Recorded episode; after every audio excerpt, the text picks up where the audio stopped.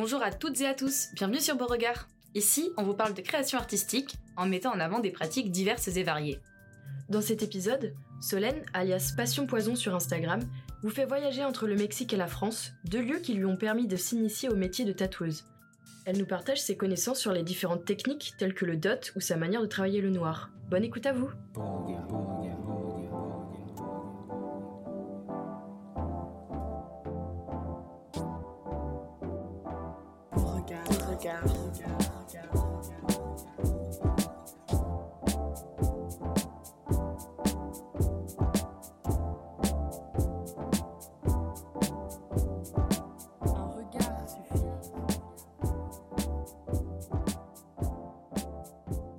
Bonjour à tous et à toutes, bienvenue du coup sur ce nouvel épisode de Beauregard. Aujourd'hui on a décidé d'interviewer euh, Solène. Solène du coup qui est une tatoueuse qui est plus connue d'ailleurs sur Instagram sous le pseudo de Passion Poison. Elle est actuellement en exercice sur Rennes, mais elle a commencé à pratiquer du coup le tatouage depuis euh, 2013, si je me C'est trompe ça. pas. Ouais. Et bah bienvenue Solène, comment ça va aujourd'hui? Ça va très bien. Et vous? Ça va, ça va aussi. Est-ce que tu peux nous présenter ton parcours, tes études, comment t'as commencé le tatouage, etc. Un peu le, le blabla euh, basique. Ouais, alors j'ai commencé déjà, j'ai fait un bac STIR appliqué, donc à Caen. Ensuite, j'ai fait des études d'art plastique à Rennes 2, à la fac. Donc, euh, j'ai fait deux masters 1. Et en fait, j'ai commencé le tatou pendant un, échange universitaire. Euh, donc, j'étais au Mexique pendant un an. À ce moment-là, j'étais en art et technologie numérique, donc euh, pas du tout ce que j'ai fait au Mexique. Donc, j'étais dans une fac d'art là-bas où j'étais inscrite pour faire de la photographie plutôt.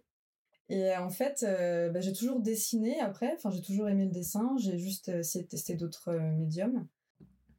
Et du coup, euh, c'est sur place là-bas que je me suis dit. euh, déjà, je me suis fait tatouer la première fois, donc c'était là-bas. Donc j'ai passé le pas là-bas. Et en fait, je suis à moitié tombée amoureuse euh, du tatouage euh, quand je me suis fait tatouer en fait. Alors, petite question, peut-être que c'est indiscret, n'hésite pas à me le dire. C'est quoi ce premier tatouage alors?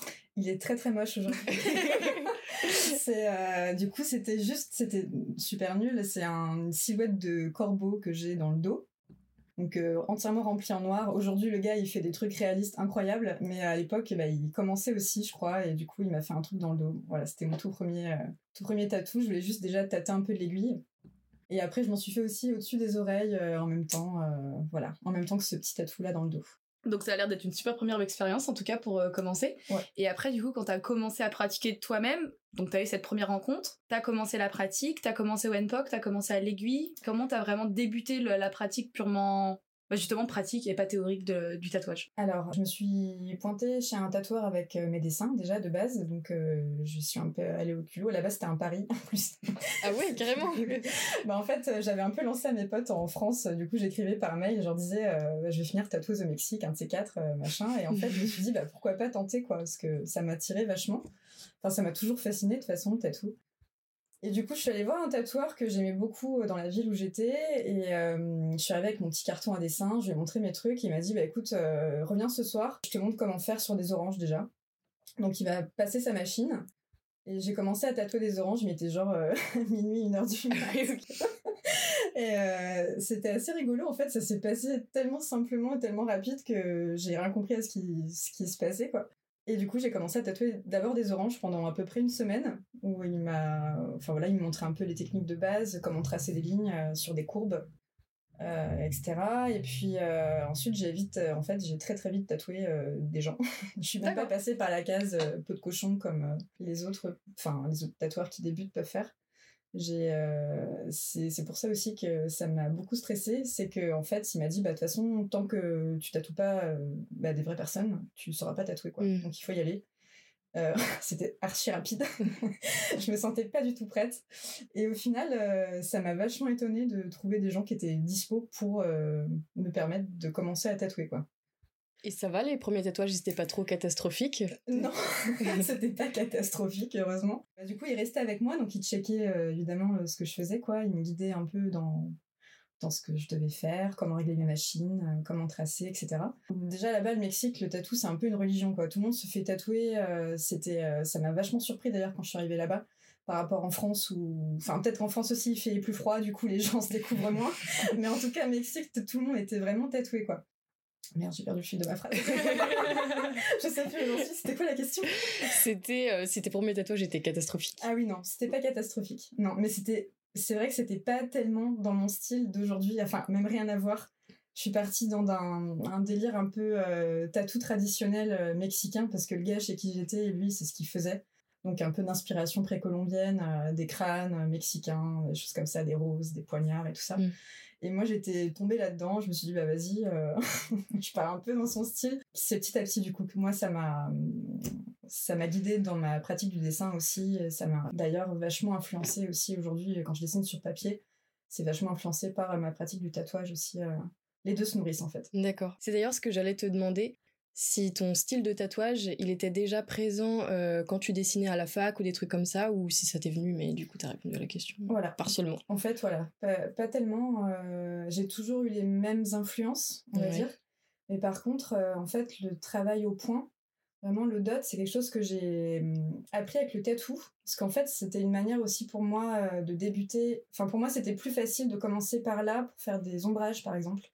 Euh, parce qu'à l'avant, je faisais des ombrages au crayon, euh, comme tout le monde, un peu euh, des grilles et tout ça. Et en fait, le point, ça me permettait de faire des ombrages assez fluides et assez simplement au début pour, bah voilà, pour tatouer, quoi. Et en fait, aujourd'hui, ouais, j'ai gardé ce, ce truc-là du point pour mes, mes dessins sur papier, quoi. J'adore. je trouve ça vraiment trop bien. Pour revenir justement sur ta pratique actuelle, est-ce que en trois mots, tu pourrais nous décrire ton style actuellement de, de tatouage? C'est la question piège du podcast. Alors, mon style de tatouage. Enfin, ton, ton univers actuellement, quoi. ce qui pourrait représenter vraiment ta technique de tatouage aujourd'hui. Alors, déjà, je fais du tatouage noir. J'aime bien tout ce qui est illustration scientifique, par exemple. j'aime, bien m'inspirer de tout ce qui est nature, floral, etc. Et en même temps, j'aime bien aussi tout ce qui est un peu gore, un peu noir, un peu qui a trait à la mort. Est-ce que tu as des références de films, euh, de livres, d'écriture, enfin je sais pas, par rapport à tes tatouages? Alors en film, euh, moi je suis archi fan de films d'horreur, euh. donc je pense que ça a toujours influencé un peu mon imaginaire. Après une influence en particulier, enfin il y en a tellement en fait que j'adore les films de la Hammer par exemple, c'est vraiment les vieux films d'horreur un peu un peu vintage. Après en livre, j'étais aussi archi fan d'Edgar Poe quand j'étais au lycée, mmh. je les ai un peu saignés.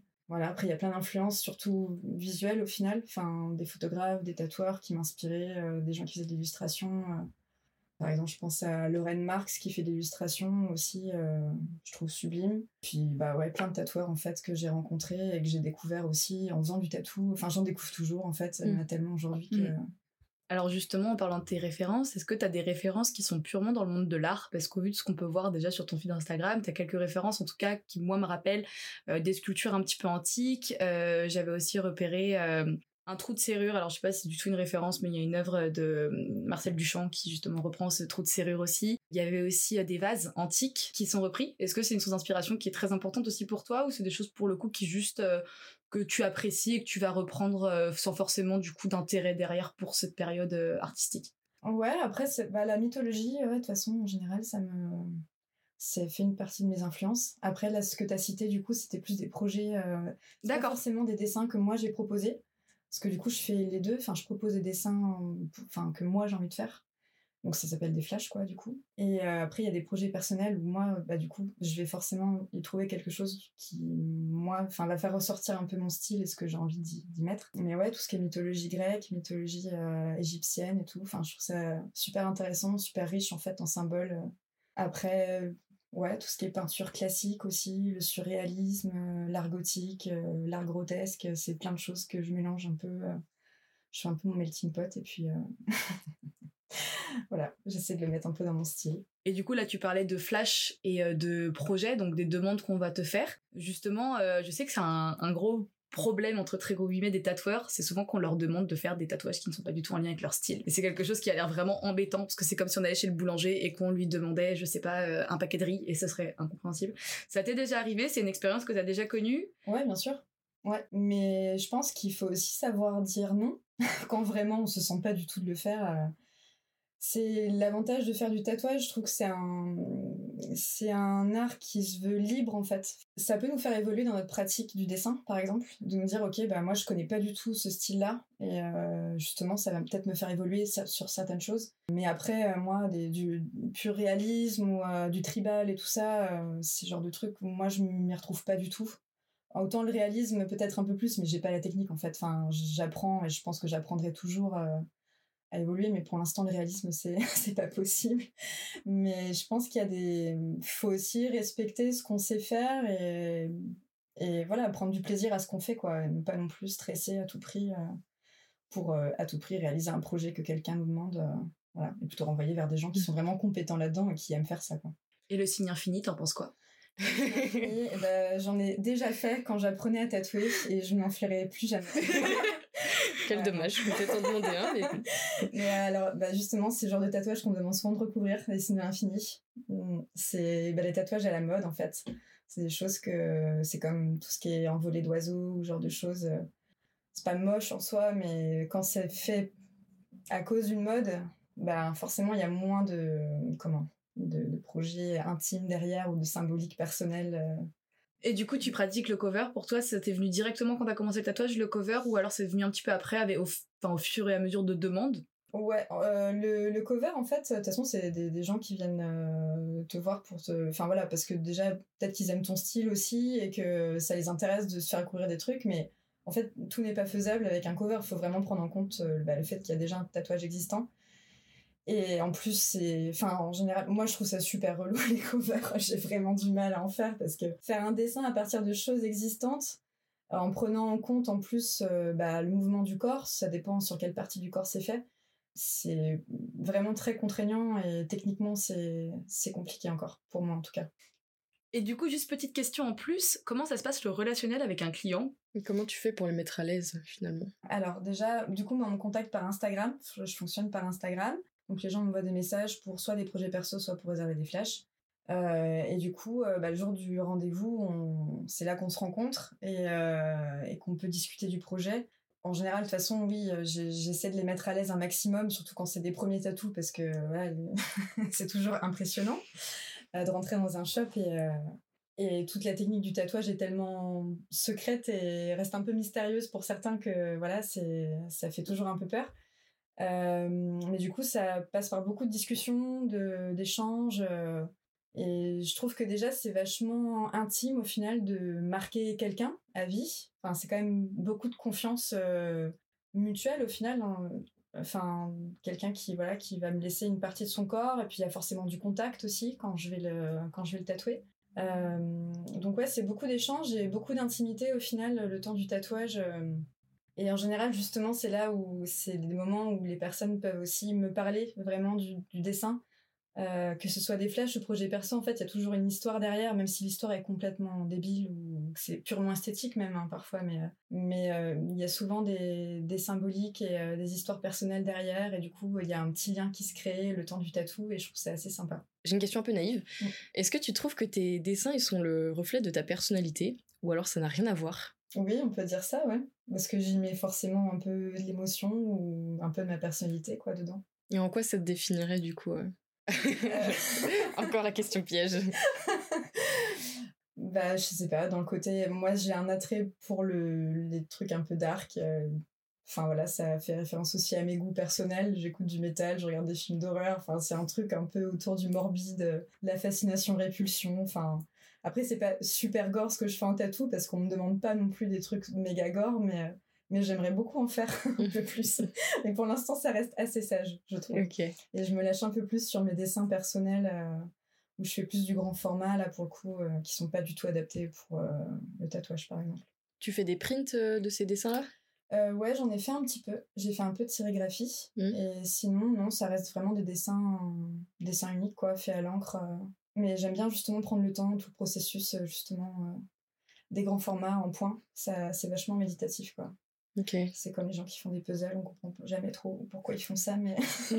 ils aiment. voilà, il y a, y a, un kiff derrière qui fait que on n'arrête pas. Ça te prend combien de temps de faire un dessin pour un projet, pour un tatouage ou des flashs ou même tes, tes dessins perso?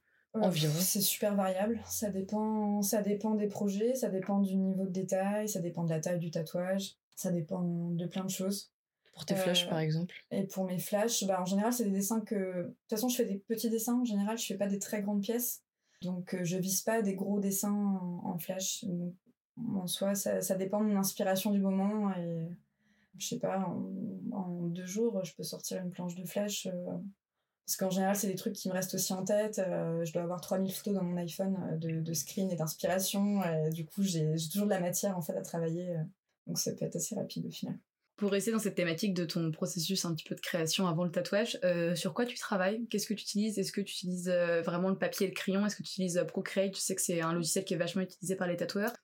Euh, bah, j'ai acheté une tablette, euh, du coup, incroyable. j'ai acheté un iPad. Euh, ça faisait des années que je voulais en acheter. Et en fait, euh, ben, j'aime bien faire des compositions sur l'iPad. Et par contre, je reste un peu old school pour le point par point. Du coup, j'imprime mon truc sur iPad et je vais le refaire à l'encre au papier. Enfin, je sais que je pourrais faire autrement, mais j'ai besoin de ce contact et de vraiment faire du point par point et pas d'utiliser des brushes Mm. comme je peux avoir qui, on va dire, qui imitent le point, quoi. Et justement, concernant cette pratique du dot, qui a une spécialité hein, aujourd'hui en tant que tatoueur, on se revendique pratiquant le dot ou non. Est-ce que tu pourrais nous parler un petit peu justement de cette pratique? Alors déjà, euh, le dot, en fait, moi, je trouvais que le gris, euh, les, les échelles de gris, en fait, qu'on peut utiliser en tatouage, j'aimais pas trop la façon dont ça vieillissait ou comment ça rendait sur la peau, par exemple. Et je trouve que les points, en fait, ça reste noir, même si de loin, ça fait un effet d'ombrage. Le, vieillissement de la peau, parce qu'il faut prendre ça en compte aussi, parce que forcément, on tatoue, on dessine sur euh, du vivant, quoi. Donc la peau vieillit et le tatouage, je trouvais que le point vieillissait assez bien au final et restait vraiment noir. Euh, là où les gris peuvent euh, s'estomper avec le temps, etc. Voilà, après le dot, je sais pas exactement d'où ça vient, mais je trouve, justement dans tout ce qui est illustration scientifique par exemple, des anciennes gravures, etc. C'était quand même assez utilisé, donc euh, c'est vrai que j'ai fait aussi pas mal de traits. J'aime bien tout ce qui est gravure en fait. euh. Le point, c'est juste, euh, voilà, c'est, je pense que c'est un geste aussi que j'aime bien. Tu trouves ça plus compliqué de pratiquer le dot ou le trait Ou les deux sont, sont complémentaires et nécessaires? C'est pas plus compliqué, mais c'est beaucoup plus long euh, au niveau du dot, forcément, comme tu fais du point par point. Alors, après, je sais qu'il y a une technique qui s'appelle le whip, par exemple, où là, en fait, tu vas vraiment mettre ta machine au minimum pour que l'aiguille, elle fasse des, des petits points euh, très rapidement. C'est beaucoup plus simple et plus rapide, mais en fait, c'est pareil, je trouve que le rendu n'est pas forcément le même, ça reste assez gris. Et même, en fait, je pense que ça, moi, ça me rassure de rester dans du point par point, vraiment, euh, pour rester vraiment de ce que j'aime faire. Par contre, ouais, ça prend pas mal de temps, quoi. Est-ce que tu as des techniques que tu n'as pas testées et que tu aimerais bien mettre en place Alors le remplissage, c'est toujours une galère, mais je pense que c'est pour beaucoup de tatoueurs. pour faire vraiment des noirs euh, super propres, et euh, enfin des aplats noirs euh, très propres et qui vieillissent bien en fait, sans qu'il y ait de trous, etc. Et sans faire complètement saigner la personne, parce que c'est le risque aussi quand on fait de l'aplat. J'aimerais bien améliorer un peu ça. Pour le coup, la couleur, j'en fais, je dessine rarement en couleur, mais je trouve que ça rend plutôt bien aussi sur la peau. Donc euh, pourquoi pas faire de la couleur aussi Je sais que c'est un peu plus compliqué. euh, Pour un petit peu clôturer ce podcast, est-ce que tu pourrais euh, nous parler de ta réalisation dont tu es le plus fier en tatouage? Ou peut-être qu'il y en a plusieurs. hein. Ah. Alors du coup, ça va faire beaucoup à citer. ça. Les projets qu'on t'a demandé bah en fait, moi j'aime bien. Je suis pas, c'est pas le projet dont je suis euh, le plus fière, mais euh, j'aime bien dessiner des forêts. C'est un thème que j'aime beaucoup faire. Et là, dernièrement, j'ai tatoué une petite forêt, donc dans des petits cadres. En fait, à la base, c'était pas du tout dessiné pour le tatouage. C'était vraiment une. Je voulais faire une micro édition en fait sur des petits formats de forêt. Et je trouve que le rendu est plutôt cool. Je me suis vraiment, j'ai vraiment fait un truc vraiment très personnel euh, dans ce tatouage et je me suis bien retrouvée. Et ça m'a fait plaisir. Et donc, euh, pour clôturer complètement ce podcast, on a maintenant l'habitude de proposer à nos invités de répondre à une petite question. Donc, c'est le questionnaire La Max Frisch. Et du coup, je vais te demander de choisir une question, euh, un numéro plus précisément, entre 1 et 55. Et je choisirai la question en lien. Euh, allez, 25. 25. Et ben, la question est simple c'est aimes-tu les musées? Et si oui, est-ce que tu aimes tous les types de musées? Alors oui, j'aime bien aller au musée. C'est des questions qui sont un petit peu loufoques dans le sens où ça n'a pas trop de sens. C'est un peu tiré par les cheveux. Non, non. C'est intéressant de voir comment les personnes répondent directement sur le vif. T'as le droit de dire que tu détestes le musée de la batellerie, par exemple. Non, non, mais ap- ap- après, j'avoue que je vais rarement au musée au final. Euh, quand j'y vais, je les enchaîne un peu. Et du coup, je me fais un peu des marathons. Ouais, après j'aime bien parce que ça, je découvre toujours des choses et ça m'inspire aussi. Enfin, en fait, j'ai tendance à prendre 12 000 photos aussi quand je viens visiter. Donc, euh, non, non, c'est justement quand je suis un peu euh, au plus bas, quand j'arrive pas trop à m'inspirer, euh, c'est, c'est là que je vais. Et ouais, je trouve souvent des trucs intéressants. Bah, j'espère ne jamais te croiser au musée du coup. et eh ben écoute, on te remercie énormément pour cet entretien, ce partage d'expérience qui était très enrichissant en tout cas pour moi personnellement. Et ben merci beaucoup de nous avoir partagé tout ça. Merci à vous d'avoir écouté cet épisode de Beauregard, en espérant qu'il vous ait plu. Et on se donne rendez-vous dans un prochain podcast avec une nouvelle rencontre artistique.